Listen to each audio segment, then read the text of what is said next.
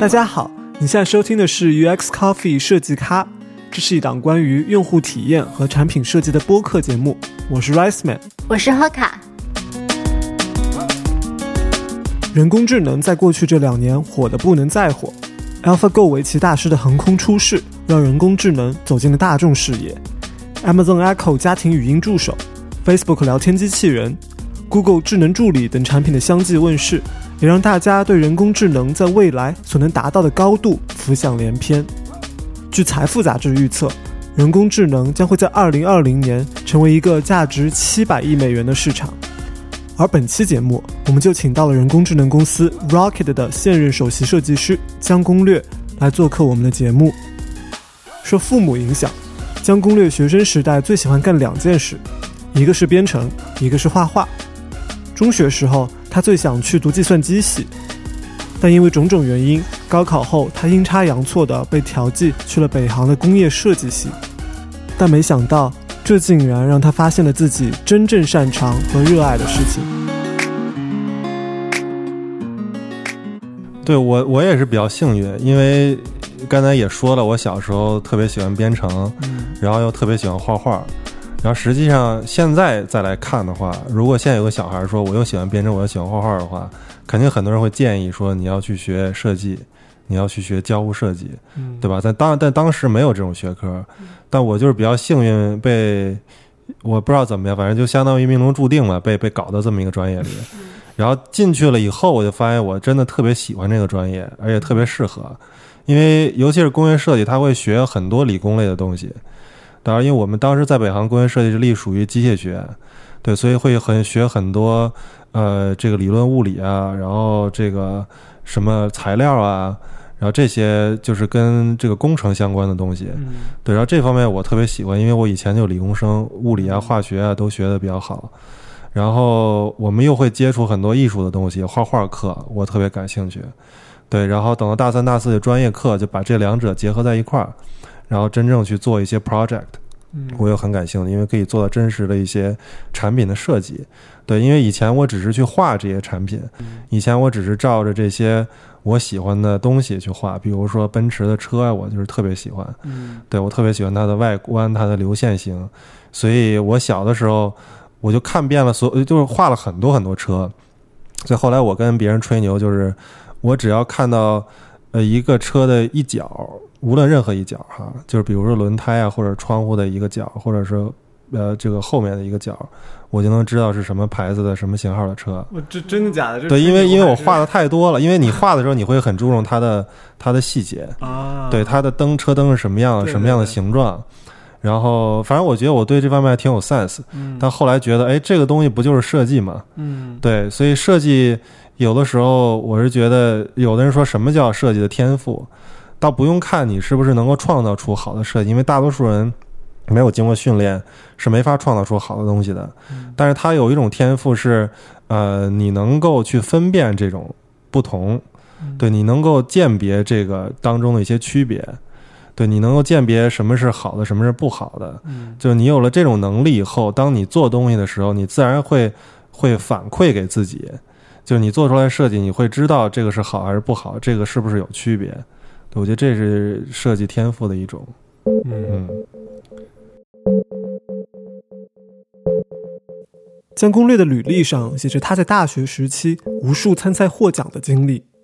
你可能会以为他就是一个设计天才，在比赛里获奖对他来说就像砍瓜切菜。但实际上，这些成果来的并不容易。对，最开始我就，呃，真是参加什么比赛我都没入围，就入就是他不一般比赛都是一个入围，入围以后然后再评奖嘛。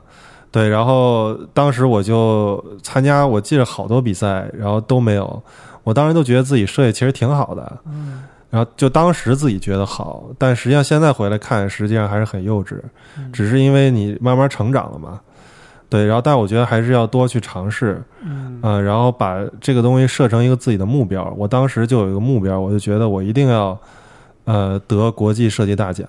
就如果达不到这个目标的话，我肯定不会。放弃的，就是我想尽任何办法，去实现这个目标，对，所以后来就慢慢开始，哎，有一些设计能够入围了，然后我就特别有信心，然后逐渐做着做着就开始能够得一些一等奖，然后逐渐又又可以得一些国际上的这种设计的大奖。嗯，嗯，你这个小目标定的哇，真的很宏大。但还是需要，其实过了很多年，嗯其实我是当时我就认把这个当成一个南墙去撞了，我就是这个撞不开，我就我就不放弃。不回头，你还真的把它撞开了，挺厉对害。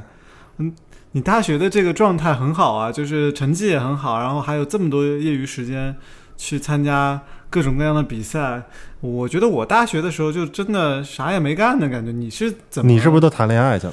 呃一一一点吧？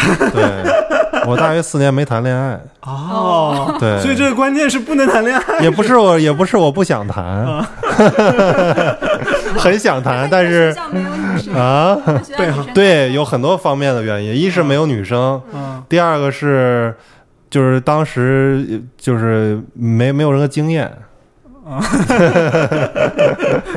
就是经常就是然后就没有然后了，呃，可是也我看也不是所有不谈恋爱的同学都像你这样有一个什么一定要去国际比赛拿奖的这个目标。你的这个动力嗯来自哪里呢？还是你个人就是一个自身动力特别足，就是不需要外界的这种驱动啊什么的，就就是有就是有这样的雄心。呃，其实这些也都是机遇，就是一些比较实际的问题。就比方说，我大一刚来的时候，当时老师就刚就说，呃，我们在大三、大四的时候会送一些同学到国外，啊，对，就是去去交流。哎，我觉得这 opportunity 特别好，然后大家都觉得特好，然后老师就说这个会按照就是按排名来来来来筛选。啊，然后想，哎，那我就肯定拿到比较靠前的排名，我不就可以去交流了吗？对，然后我当时就就特别好好学习，就想要说保持嘛。然后其实这个根本就没这回事儿哎，就是出国交流哈。还老师诓你们呢。对，就只是 只是随便说一说，这都行。对对，所以就当时，然后开始第一学期就就一看，哎，排名是第一名，然后觉得，哎，那我以后得保持啊，对，就必须得保持，不能掉下来，然后就有那种追求完美，因为我处女座，就有那种追求完美的心情，然后最后就之后在八个学期，每个学期就都保持第一名，后来就变成了一种这个。这个这个 OCT 你知道吧？就变成了这种 强强迫症，强迫症。嗯必须拿第一。对，因为因为你想想，你你开始你拿了两个学期、三个学期，你想我后边我不能不能中间断掉。对 吧？不能断掉，所以后来越学越努力，越学越努力，就是这样的。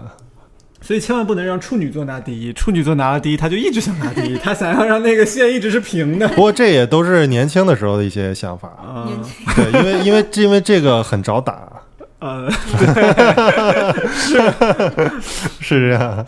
现在我也能理解，嗯 嗯，结果这么一路第一下去，到最后就把你送上了哈佛。哇，这个名字一出来，大家可能就惊呆了。哇塞，这个哈佛设计学院，这个对，你能跟我们介绍一下你在哈佛这样的应该说是顶级的综合学府读设计是是怎么样一个感受吗？这而且这个过程大概是怎么样的呀？呃，过程也很神奇。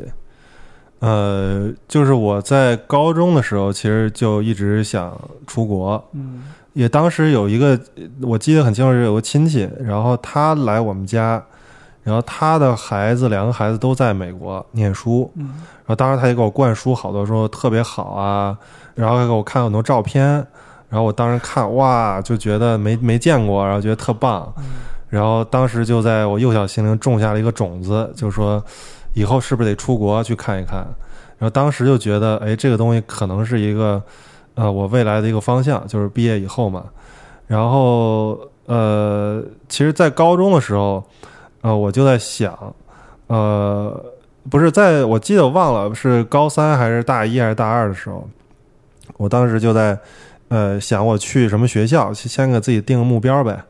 然后我当时就去搜这个设计，我就当时想，那世界上最好学校不就哈佛嘛，排名第一的。嗯然后那我就看看有没有这个设计学。哎，我就当时觉得特特惊奇，我说哈佛还有设计学。嗯其实现在有很多人有这种这种看法对，对一般大家都觉得商学院啊什么他们都是这个法学院，都是这类的嘛。对，然后当时我一看有个设计学院，我觉得挺神奇的。然后我当时我还记得看了他们设计学院的网站，我还记得特别清楚。然后当时我就想，我以后。能不能去这儿？就当时是一个很遥远的一个目标，也没有去想太多。这目标设的也有点高啊！我怎么就没有设这样的目标？直接就你一看这个世界大学排名，就挑那个第一名的，你这个有点厉害啊！后来年轻嘛，年轻啊，后来就真的这个让你就是这叫什么？就成功了是吧？就一直为之而努力，就也没有。我是其实实际上是在国内又读了个研究生，我才去的。对，当时其实我是本科毕业就想去，但是实际上也自己懒了，因为当时大三的时候就知道自己可以保送了，嗯，保送了，然后当时就想申一些学校，然后其实当时申的学校都不是很好，因为自己也没有特别好的作品，然后 GT 分又不是特别高啊，然后所以当时我觉得可能大概有去个二流学校吧，在美国，然后当时我也不是很满意，我就想那就先先保送那个在国内先念研究生呗。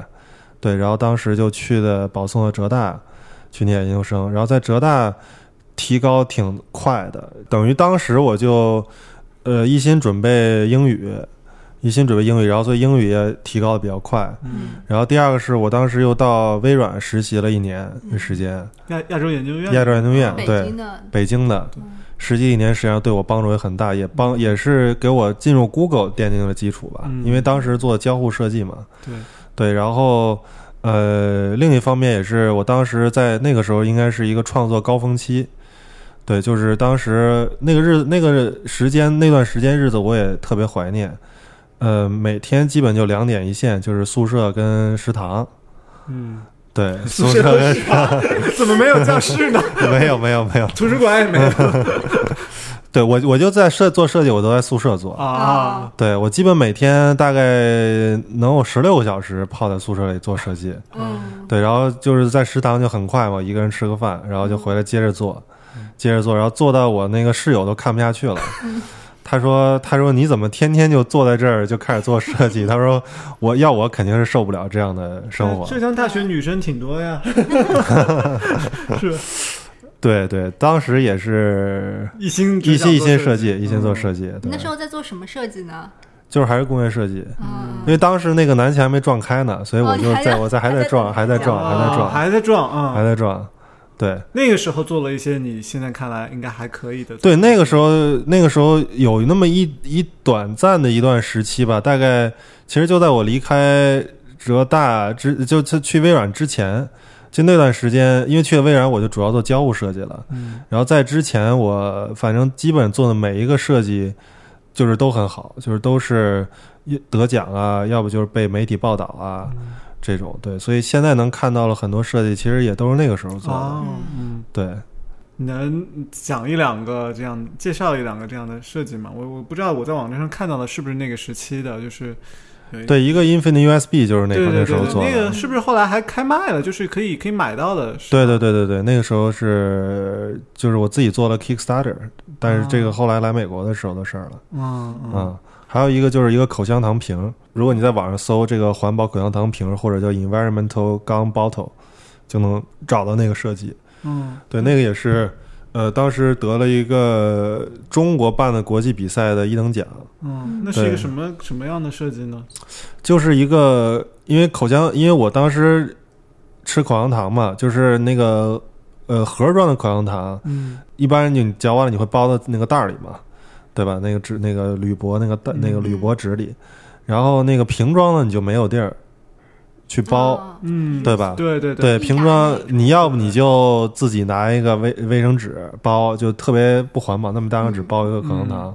你要不你自己在那儿扯个纸，嗯对，也很不方便。然后大多数人可能就吐了，嗯或者扔在那儿，它就会很粘嘛，而且很嗯高干扰环境。嗯所以当时我就想，那就设计个很简单的设计，就在呃瓶身上包了一圈儿这个可撕的这种纸，对，然后把瓶身做成两半，就是上面下面，因为它本身瓶子里面也没有装满，嗯对，所以当你在没有看到有垃圾桶的时候，你可以用纸先包上，然后再从后面塞回去。啊从后面对，它中间有中间是隔开的。啊，上面是没吃的，对对对对对对对对。然后呢，它下面有一个盖儿，盖儿呢，等于你你比如你吃完，你会经常塞塞塞塞满了以后呢，你把那下面的盖儿打开倒出来，然后它的这个瓶子的名字叫做 green seed，就绿色的种子。嗯实际上，呃，它的寓意就是说，在你不破坏环境的时候，你其实就是在保护环境。嗯对，然后当它倒就是倒掉这个已经包好的用绿色的皮包好的这个口香糖的时候，你就是在向大地播撒绿色的种子。哦，嗯，这概念很好，对，是这么一个寓意。嗯，对，而且它其实也是有商业化价值的，我觉得。对嗯。对，哎，这益达怎么没去没来找你做代言呢？不是，找你做设计，对对。成本比较，高，也对对，环保这个东西其实还真是需要很多人的一这个这个努力，包括在商业上做很多妥协才能完成的一个事情。对对对，对，两点一线的生活，反复刻意的练习，让研究生期间的江攻略在专业技法上突飞猛进。但为了去哈佛读书，他还要补上自己当时最大的一块短板——英语。因为我本科的时候，因为 GT 没有考得很好嘛，嗯嗯所以我当时也觉得自己申不了什么好学校，我就保送了。对，然后后来我还是觉得自己英语不行，就挺差的。嗯然后我就一来一来浙大，我就去报了一个全日制的口语班就在我们学校的呃，就是前门边儿上，嗯所以老师随时叫我就能回去啊的这种。然后他不叫我就每天泡在那儿。我一般都是学一学英语我就困，就想睡觉，嗯然后我就我就做会儿设计提提神儿 都是这样的。对，但是一沾英语又困，对，所以就一直没有动力。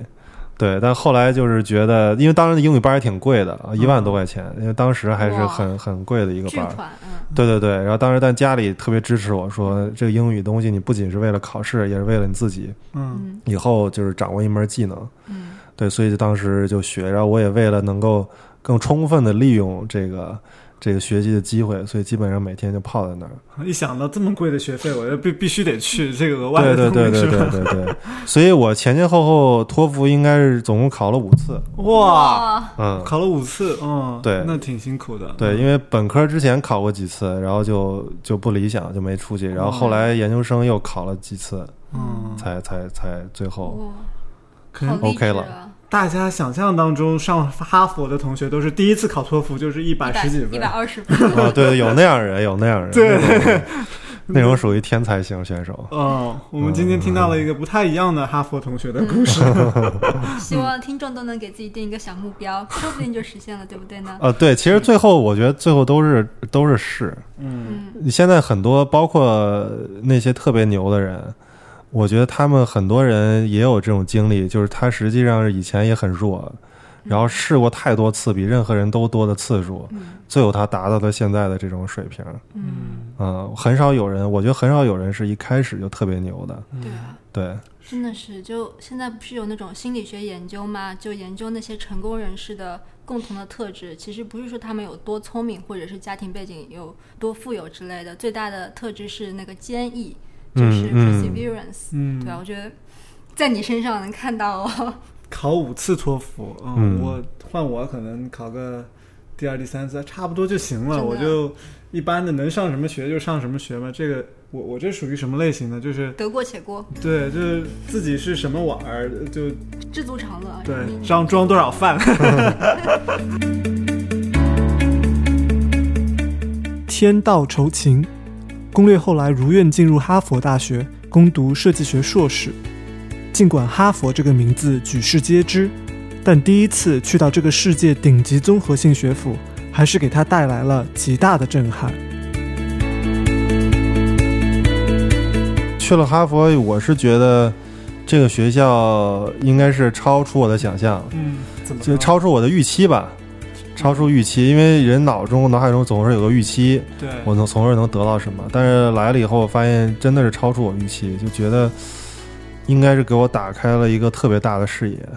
哇，这种你已经知道它是世界上最好的学校了，还能够超出你的预期，那说明这个学校确实有很不一样的，给你带来不一样的这种体验。对是吧，是嗯，是你在那里经历到哪些事情，嗯，让你有这种感觉呢？呃，主要我觉得还是同学，嗯。嗯，就在那里边，我真是接触到了我这辈子接触过最多的牛人，嗯。在那里边，而且是各个学科的，什么学科都有，就包括在我们宿舍，我那宿舍那一个走廊里头，我记着当时去了以后，呃，有一个人买了一个电子钢琴，然后只有我一个人不会弹，就是我们宿舍整个一层楼因为个筒子楼嘛，嗯。所有人都去上面露一手，然后都是那种钢琴家级别的，哦，对。但他们都不是音乐系的，他们都不是，他们都是什么什么奥数冠军啊，什么金牌啊，然后什么少年天才啊，然后反正就各种各样这样的人，嗯。对，然后所以后来他们发现我乒乓球打都比他们好，就赢得了一些 respect，为国争光。对对对，不然不然没有人屌我，觉得这个人太弱了。嗯你的同学就是除了会弹电子钢琴以外，还有什么让你？对对，这个这个其实是次要的哈。对对对，对，主要还是呃，我特别喜欢了解这些学科的前沿的一些东西，嗯前沿的一些知识。嗯对比方说，呃，理论物理啊，应用物理啊，还有生物学的一些内容，基因啊、材质啊这些东西，嗯材料。对，嗯，他哈佛是怎么让你？你是应该是设计学院下面的一个学生，对对对对。但是你好像是跟各种各样的啊、呃学学院的学生混住在一起，你是怎么有这个机会去接触这种不同的领域的呢？在那个学校的时候，呃，当时就是住宿舍嘛，嗯然后当时很多同学选择住校外，嗯，然后宿舍因为比较贵，然后还要抽签，就比较难难选择。然后当时我就是其实去是为了接触人嘛，嗯所以我当时就选择住宿舍，然后能够接触到很多其他学科的人。然后另一方面，我真是觉得对这方面很感兴趣，所以这些人我觉得也很愿意跟我交流，因为我也我的领域他们也不了解，做设计的嘛，对。对，所以我是一半儿时间在我们设计学院，一半儿时间都是在外面去、嗯。去了解一些其他的东内容，对，嗯。嗯。我我也是通过其他这个呃的媒体的报道，能看到，就是说你其实，在哈佛，呃，有跟就是同学一起啊有过这个创业经历，对吧？你在那里好像不是那个就是玩命读书的，就不是那种典型的学霸，你还做了很多别的事情，能给我们讲讲那个创业那一块的那个经历吗？呃，对，其实读书也是挺玩命的 啊。对，哈佛我觉得是强度最大的，我学习强度最大的。嗯，对，以前在本科、研究生，我觉得强度都都完全不够，你都已经十六个小时在宿舍里面画图了，那还不够，那还不够，那还不够。那基本上，呃，在哈佛经常大家睡几个小时？对一两个小时、两三个小时这样，真的呀？所有人都这样吗？呃都是这样的。哇，对，就是忙的时候啊啊，忙的时候都是能够睡上，能够睡上一两个小时就不错了。哇，我一般都给自己留留出一段时间来睡上一会儿一两个小时。啊很多人他就是连着连续两三天通宵，啊，哇就是这种，就是一啊一一刻不睡的。我的天我说这种就是我我受不了，我一般就是至少得睡个一两个小时。我现在终于知道我为什么上不了哈佛了，因为我一天要睡十个小时。嗯，好呃，，对，然后反正我一来就挺受震撼，就觉得，呃因为他们就是每周要有一个 checkpoint 嘛，不像不像中国就是最后期末我交一作业完事儿了，对，他们实际上是每一周都要有一个有有一个就是交交交付，嗯。对，然后算总分嘛，对，对。美国都是这样算总分，然后就是一开始第一周，我想一周能做个啥玩意儿，嗯，然后结果很多人做出来，我觉得我期末可能做不了的那种东西，哇，然后我就觉得哇压力山大，然后因为当时我保一直保持自己这种，就是希望能够能够能够，对对对对对对对对，当然我们当时没有绩点，啊，没有绩点，然后我们就只是每门课有一个评分，就是就是 pass 啊、high pass 还有 distinction，对，然后比如说 pass 就是百分之六七十，大多数人都是 pass，及格，嗯，对，然后 low pass 就是说嗯差一点，但也过了，刚过及格线，对对对，然后 high pass 就是比较高，百分之二十吧，八差不多这样，对对对，然后还有一个 distinction，就是有些课一般就没有。然后如果说老师觉得我靠，这人真是做的特别好，他会偶尔给你一个 distinction，你就追着那个 distinction 对对对对对对对。对 但是真是超难真是超难。然后我最后就只是得了得过一次 distinction 不过也算完成我这心愿了。对但是有真是有特别牛的人得了好多 distinction 嗯对对就是在哈佛嗯应该如果真要算绩点肯定拿不了第一。对 呃牛人还是还是超多的。哦那你还是算是玩命学习了嗯。学习之余你还做了别的事儿。对，当时也是，哎，也是内心的这种冲动，就觉得不做就就是忍忍不住那种，忍不住要做。当时也是没有想到创业这种东西，就是以前没有接触过，就是就是普通的学生嘛，嗯，就是上课啊、学习啊、考试啊，就是这样。然后后来我刚去哈佛以后。呃，我记得当时去大家一块组织，因为大家没有什么生活用品，就组织一块去奥特莱斯买东西。嗯，啊，我当时记得很清楚，在那个车上去奥特莱斯买东西的时候，啊，我的前座后座边上坐的都是商学院跟呃政治肯尼迪政治学院的人啊。然后当时就聊天嘛，然后我发现他们都在聊一些。什么 VC 啊、PE 啊、投资啊这些东西，我当时就不知道。我说啥是 VC 啊？我说啥是 PE 啊？我说这都什么东西啊？然后他们就一直给我普及这些内容，然后我才哦了解这么多东西，就是商业啊、这个融资啊、创业啊这些内容。然后后来哈佛逐渐创业气氛越来越浓，然后学生会也搞了一个就是创业协会，对，当时我也加入了创业协会，然后一块帮他们组织活动。对，找一些投资人啊，一些呃，这个成功商业成功人士过来做办一些讲座呀，然后跟同学们进行一些交流啊，所以当时就接触了很多创业这个方面的内容。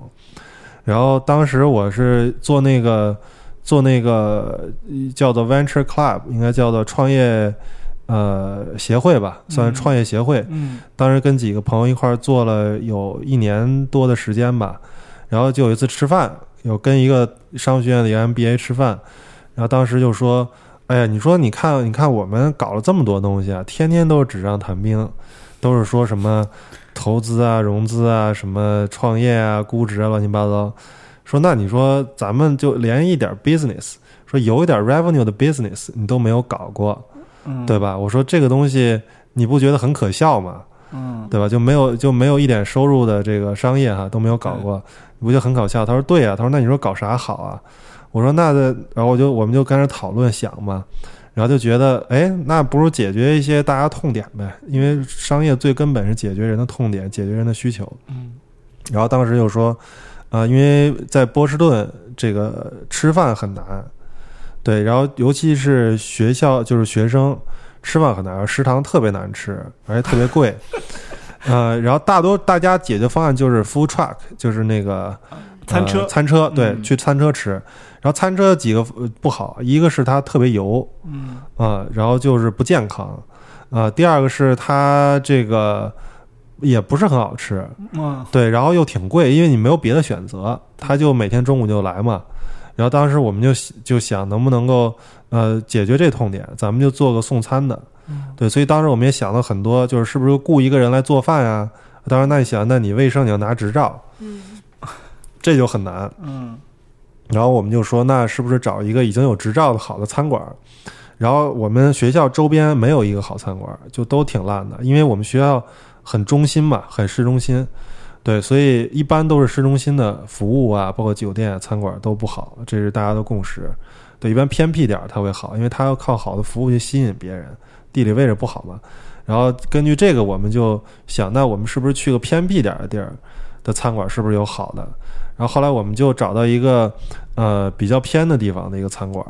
然后那个餐馆就很不错，是一个台湾菜，然后老板也是台湾人，很好。嗯，呃，然后他所所在的问题就是他因为很偏僻，所以他中午不会有人来吃饭的。嗯，对他都是晚上有人来吃饭。嗯，但是他那些工人他也都是 pay salary，一般都是就是工资嘛。嗯，所以工资的话，他等于是中午就算没人来，他也要给他们工资的。嗯，对他也要开门，只是人很少，没有什么人来。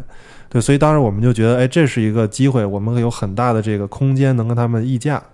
对，所以我们就跟他说，我们中午，啊，至少给你订二十份饭嗯。啊，然后我们每天的品类是固定的，嗯。每天只有四个品类，嗯。对，所以他至少一份儿会做五，或就一一种菜会做五份儿，嗯，这样他们可以做大锅饭嘛，对，所以他们就很快，而且中午他们本来这个人就是闲置的，嗯对，所以等于说对他们来讲，成本其实就我们又不占用他们的堂食，嗯。对他们照样还可以接客，该接客对，对，所以等于对他们来讲就是成本，对，饭的成本其实非常低，就你他因为为什么中午会有 lunch special，就是中午这个特惠，实际上就是因为中午没什么人来，嗯。对，所以他会给大家特惠，但是特惠它其实还是有这个很大空间，利润空间。嗯。对，所以后来我们分析它的成本大概就一块多钱，然后它的它最后卖价一般中午特惠大概是八块九块这样的一个区间。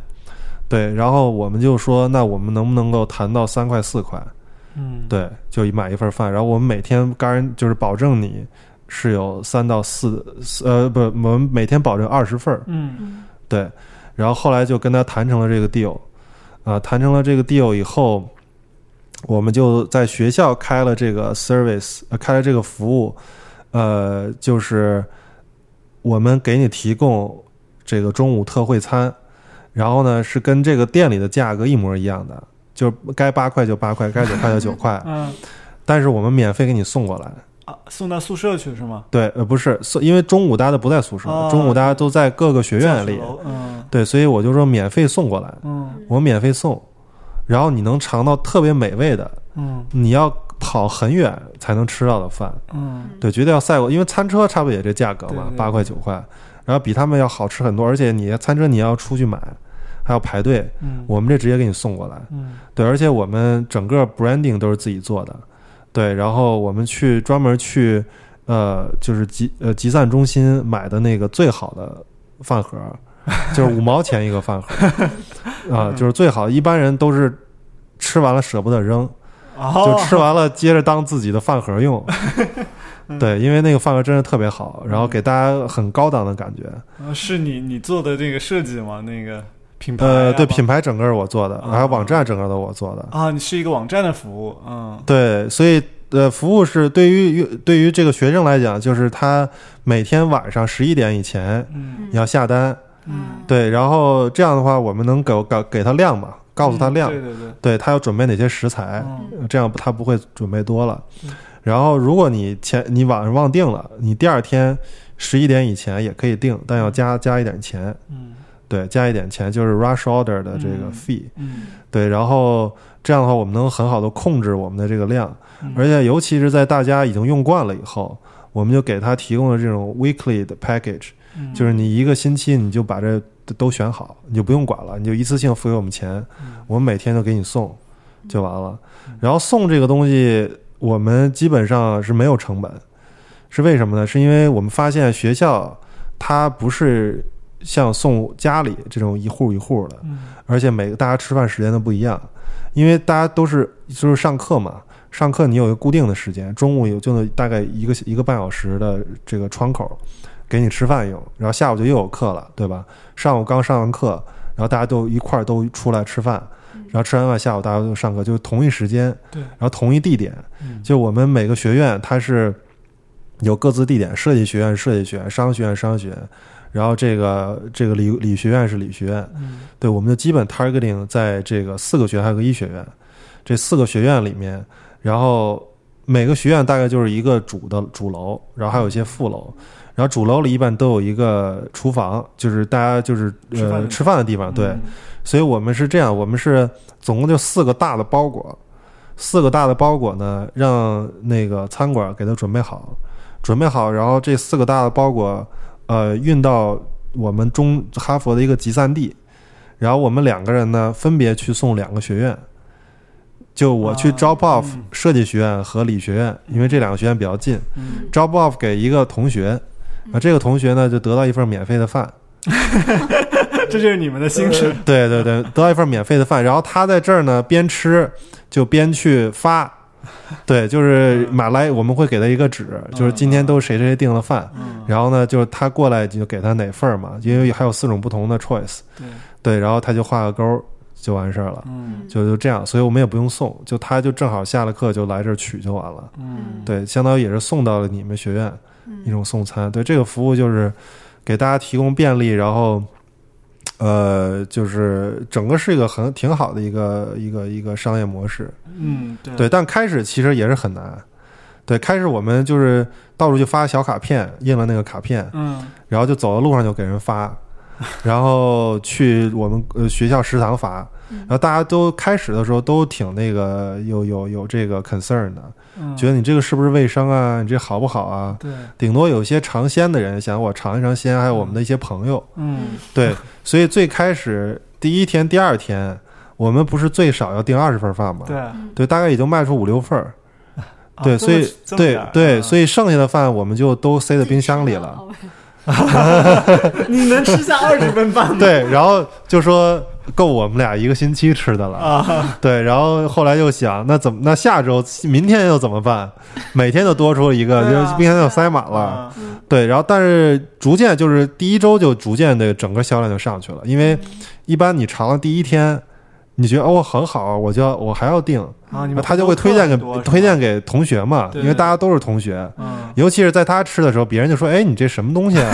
你这吃的挺好的，看才多少钱？一看，哟，才八块钱，这么便宜，然后又送饭，嗯那就大家就就第三天、第四天，瞬间就整个销量就上去了。嗯，对学校有一个天然的口碑传播的这样一个没错情境是吧？没错，没错。然后，所以后来大概每天稳定在一百份左右。哇，这么多、那还不错啊，嗯。对，但我觉得讲这个项目，我们要交代一个背景。那个之前你们做的时候，应该是没有 DoorDash，就是没有那些现在非常主流的那些外卖的。呃，一二年，一二年的一时候，二年，对，那那些像像什么 Uber Eats 呀都没有，都没有，那都没有 DoorDash 都是后来的事儿。那都没有。对，包括国内其实也是那时候也没有。最、嗯最近才有饿了么呀什么之类的，对吧？对，但商业模式也有可能不太一样。就我们不是嗯纯粹送餐，对，因为送餐它的它的空间很小，就是利润空间。嗯我们利润空间非常大。就刚才我们说到，它成本大概是两块多，嗯，嗯对，但我卖八块多。啊，就是你们有一个这样一个采购，就倒卖倒卖的对对对，虽然利润空间大，但是呢，用户得到的服务却要好于餐车。嗯嗯，对，就用户他得到实惠了。是是，对，而且餐馆他也得到实惠了。嗯嗯对，因为餐馆它其实中午也没有什么生意，嗯，但通过这也能多赚一些钱。嗯对，因为我们逐渐量越来越大以后，他们会赚的也越来越多。所以就是一个三赢的局面嘛，就是学生没有，只有餐车没赢。对，后来餐车餐管不了了后来餐车很气愤，嗯因为他突然发现人流变少了，啊嗯然后他就打听说怎么回事儿。嗯然后我我们当时那个服务叫快到，筷子的快，到来的到。嗯啊，对，然后他就打听到哦，原来有这么个服务叫快嗯到，把我们生意都抢了。嗯后来送到一百份以后，嗯故事怎么往后发展了呢？现在我们都知道没有快到这个服务，现在是 DoorDash、Uber 对 Eats 是吧？对，对，当时呃，这个也是个选择吧。当时其实当时已经后来拿到 Google offer 了，啊，就是做这个创业的时候拿了没有呃，创业的时候还没有。啊，啊。创业时候真的特别忙，当时又在创业，又在搞毕设，又在面试。嗯嗯。对，然后后来拿了 Google offer，当时我们的一个做这个事情的初衷目标，就是我们要创一次业，我们要，对我们要有这个收入嗯啊、真正有一个现金流的这个东西，看看是不是可以。嗯但后来发现这个可以，而且很成功。嗯对，觉得我们是有这个能力做这个的。嗯对，但当时其实我的兴趣爱好还是真正去做设计，嗯然后去做这种科技类的产品。嗯对，但对送餐这种东西，呃，虽然开始有很大热情，但是真正对这件事本身来讲，我觉得我的热情可能热情度还不够。嗯。对，因为它毕竟是一个基于商业模式的一个一个 business，它并不是一个基于设计，对对基于设计或技术类的东西。嗯嗯。嗯，所以当时就还是决定就放弃了，不做下去，然后加入 Google，嗯。对，因为到 Google，我觉得是我很难拒绝的一个、嗯。一个一个地方。嗯。对，因为当时一直哈佛是我的梦想的学校，Google 是我梦想的公司。对，就是我很早在本科的时候就就超喜欢这个公司。嗯对，当时没有想象自己能够真正去这个公司。对，所以我当时我是很坚定，我是觉得我不会放弃这个机会。嗯对，嗯嗯，你后来有没有想过？我就随便聊聊，有没有想过当时如果坚持下去，会不会成为一家挺挺具规模的，或者说利润挺好的这样一个 business？你是你会成为一个一个相当于是一个 co-founder，就是创始人这样的一个？你有没有想过，如果当时做下去，因为你包括后来肯定也会看到像这样的商业模式。最终被证明是可行的，并且是可规模化的。你有没有想过，当时如果做下去会怎么样？你还是你从来就没有想过这个问题，觉得这个事情跟我其实没有什么关系？有啊，我觉得当时做下去，我觉得应该能挺成功的。嗯，对，因为当时这个商业模式我觉得特别好，而且呃，后来的 Uber Eats 包括 DoorDash 也不是这种商业模式，但是最近。呃，一六年左右出来一批像类似于这样的商业模式的公司，嗯，对，就是我觉得还是可以的，但是我也不会后悔或者怎么样，因为我觉得人生很长，什么时候创业其实都不晚，然后把握住自己的这些机会吧。而且我觉得人生是一个体验，创业的话，它也是一个体验，嗯，对，所以很多人可能觉得，如果你成功，那你就财务自由啦，或者怎么样的，对，但是。我觉得这不是我想要追求的一个目标，嗯，对我想要追求的目标是我尽可能多体验自己觉得真正让我兴奋的东西，嗯。嗯，你是一个非常典型的，就是设一个目标，然后去达到，然后就马上换下一个目标，然后再去达到，你这个基本上全都给你实现了。你说你要你要去哈佛，去哈佛了；你说你要创业，创业成功了，算是某种意义上的成功吧。嗯，后来说要去 Google，然后你也就顺利去到 Google 了，真的是。叫什么？Go gather，就是你真的能够去得到这些目标了。嗯嗯嗯嗯，对。其实刚才说到都是我的这个很一帆风顺感觉哈，实际上对我来讲根本不是这样。嗯，对我只是现在觉得都挺好的，但实际上在当时我都有过各种坎坷和不如意。对，可以这么讲。但是后来就觉得还不错，是因为。呃，在任何环境下，我都保持一个特别乐观积极的心态。我经历过任何地方，包括在北航、在浙大、在这个哈佛、在 Google，我都觉得是我经历过应该当时觉得最好的地方。对我觉得还是人主观可以去改变一个你所在的环境，对，就是去适应这个环境，而从适应从这个环境当中去汲取你认为好的东西。对，然后你不要认为它。多不好，比方说在浙大，你可能觉得它的教育的体系没有那么好，但是它会给你很多个人自自由的空间。对，如果是你上了一个特别忙的学校，你可能没有时间去学英语。嗯，对你没有时间学英语，英语考不好，你可能没有机会去出国，对吧？所以你如果从不同的角度去考虑的话，可能每一个环境对于你来讲都是很好的。嗯，对，这就跟我讲的就是没有绝对好与绝对不好的环境。对，因为在 Google 有很多人也抱怨这不好，在哈佛有很多人抱怨不好，在任何环境都有很多人抱怨它是不好的，嗯，对吧？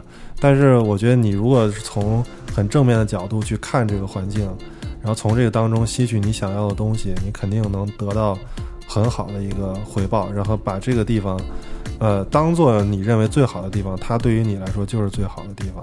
嗯嗯。就是在你看来，你的主观的这个心态非常重要，是最最重要的，非常重要。这个客观的环境可能没错，没错，没错。我很相信人主观能够改变很多客观的东西。